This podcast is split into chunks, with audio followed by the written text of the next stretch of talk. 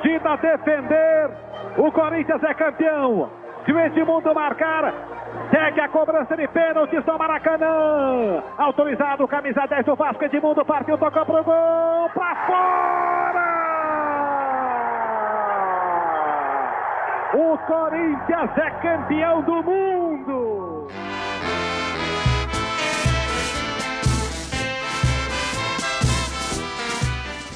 Esse podcast é comemorativo aos 22 anos do Mundial de Clubes de 2000, o primeiro Mundial de Clubes reconhecido pela FIFA, conquistado pelo Corinthians no Maracanã contra o Vasco.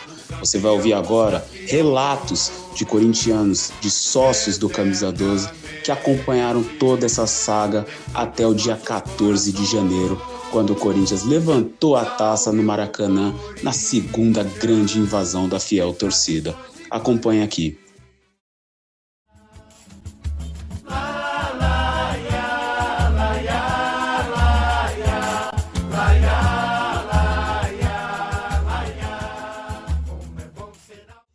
Dez de janeiro de 2000, 21 horas e 15 minutos. Esse é o horário do jogo que o Corinthians iria entrar em campo contra o Al Nasser para decidir a sua vida, para decidir a vaga à final do Mundial de Clubes de 2000. Pouco tempo antes, às 18h45, o Real Madrid vencera o Raja Casablanca por 3 a 2. Esse 3 a 2 fazia com que o Corinthians precisasse vencer o Al Nassr por no mínimo dois gols de diferença, caso o Timão quisesse chegar à grande final do Mundial de Clubes. Agora você vai ouvir os relatos de quem esteve nesse jogo, o que o Coringão fez para conseguir chegar à final contra o Vasco. E aí já, a gente já estava sabendo o resultado do Real Madrid, né? Aí todo mundo já estava ciente que o Corinthians tinha que ganhar dois gols de diferença. Para ir para poderia ganhar, mas tinha que ganhar dois gols de diferença. A gente não podia tomar nenhum gol ali, senão ia, não adiantava nada. A gente ganhando de 1 a 0 também, né? Não ia adiantar nada. O jogo contra o Al Nasser sabíamos o que precisávamos fazer. Né? A torcida empurrou o jogo inteiro. Era fazer 2 a 0 e carimbar o passaporte. Último jogo da fase de grupos, nada diferente do que a gente está acostumado, aquele tradicional sofrimento corintiano. É... A gente tinha total otimismo que ia conseguir a vitória, mas tinha aquela tensão de saber que precisava ganhar para ir para a decisão é, o Real Madrid fez seu jogo antes e a gente entrou sabendo que precisava ganhar por dois gols de diferença. Aí foi o jogo, eu falo para vocês, foi aquele jogo duro também, né? Ricardinho fez o gol no primeiro tempo, foi todo o segundo tempo a gente tentando o gol de qualquer jeito. Eu lembro muito bem também, o Marcelinho jogou muito, chutou várias bolas, o Edilson também. Teve um modo de ver lá, teve uns pênaltis lá que o juiz não deu. E foi. E, e, continuar empurrando o Corinthians. Sabia que faltava só um gol pra gente ir pra grande final. Né, pra nossa história. Virou jogo. Quase ele engana o goleiro. Correu entre dois zagueiros. Boa bola dentro da grande área pro Ricardinho. Limpou, vai bater, bateu. Gol!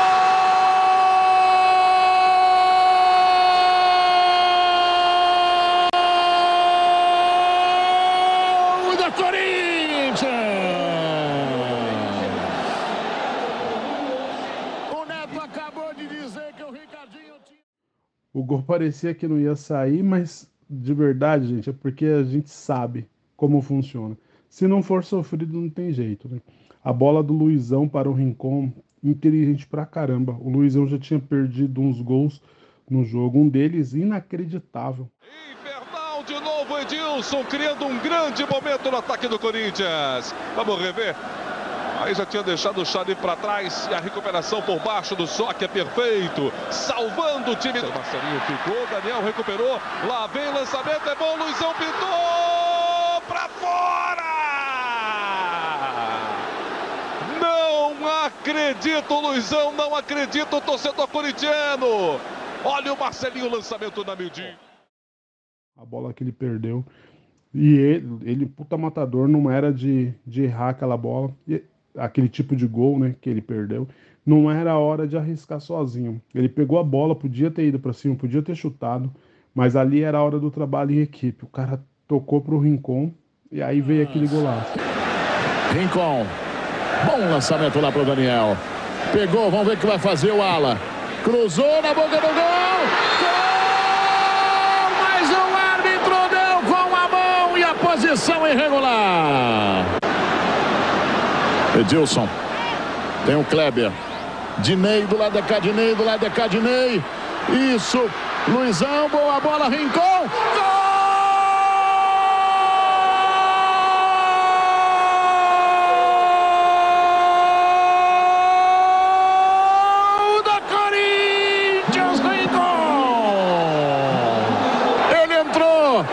foi rolada com açúcar pelo Luizão, ele bateu. Indefensável, numa assistência lá Magic Johnson. Mas o Rincon é isso, não perdoa. Não. Aí o Rincon fez o gol. É, foi mais de 35 minutos do segundo tempo. Aí faltava 9 minutos para acabar o jogo. 8, 9 minutos ele fez o gol. Aí chegamos na grande decisão, grande final, né? Que é a nossa história. É, foi muita festa na saída do Morumbi. Novamente, tenho que destacar o Dida. No finalzinho do jogo, fez uma puta de uma defesa. O Morumbi ficou num silêncio que, assim, assustador. Mas ali estava escrito nas estrelas. Era a nossa cara, era a nossa época, era a nossa, era a nossa vez. Nós ia mudar o cenário mundial com, com, com, aquele, com aquele campeonato. O pessoal já começava já, ah, vai pro Rio como? É, porque tu não sabia que a final já era no Rio, dia 14, né? Ou vamos pro Rio como? Ou já reservar, vamos não sei o que, ingresso, né? Aí só, só esperavam o, o adversário, né? Que sair entre Vasco e o, o Necaxa lá do México, né? Que ia jogar na, no outro dia, na terça. Mas já tava aquela expectativa. Brasileiro na final, outro está perto dela, que é o Vasco da Gama. Um timaço montado pela sua direção. Corinthians na final do Mundial. Penha, na